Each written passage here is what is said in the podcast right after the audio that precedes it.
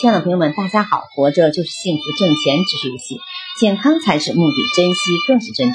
欢迎收听水晶姐姐讲故事。今天的故事名字叫《静待曙光》。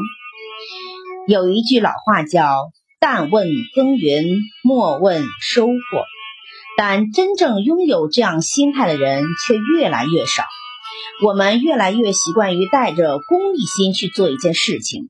带着可用性的心去结交一个朋友，在一件事没有看到收益之前，我们往往就停止了脚步，因为在快餐式的年代，我们凡事都要求一个快字，吃快餐，看快餐文，交快餐式的朋友，看快餐式的电影，做快餐式的工作，无快不欢，无快不乐，因为不快就是对时间的不负责任。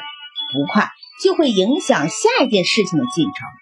殊不知，人或者事物一旦浮躁起来，盲目的变快，结果都会变得狼狈不堪。所以，我们需要常常与自己的内心对话，倾听内心的声音。哪怕前方的路漫长又艰难，只要我们摒开杂念，默默走路，积累能量，时机一旦成熟。总会迎来一片胜利的曙光。我们常会问自己：这件事情有什么意义？这件事情要花多长时间？做美食的人没有精心烹饪，就带不到舌尖上的美味；追求美好身材的人没有坚持锻炼，就不能拥有曼妙的身材。在这个快节奏的时代，我们能否保持住自己的节奏呢？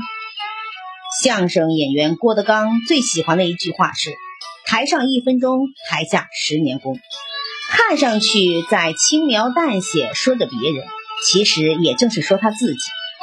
他八岁开始学艺，历尽千辛万苦，准备大显身手的时候，却遭遇相声界空前的低谷。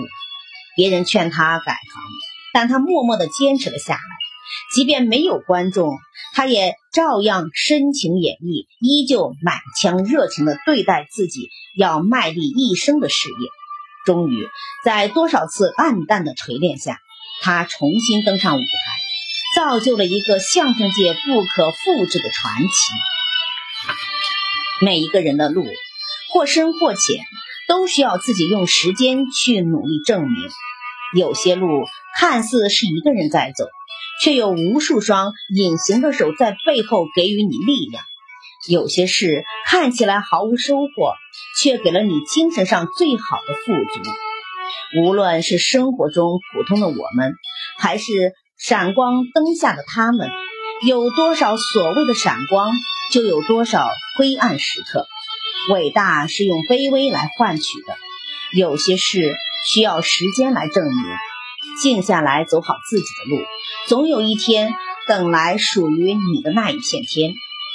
每一件事情，只要赋予了真心，无论时间长短，最终都会给你肯定的答案。感谢收听，再见。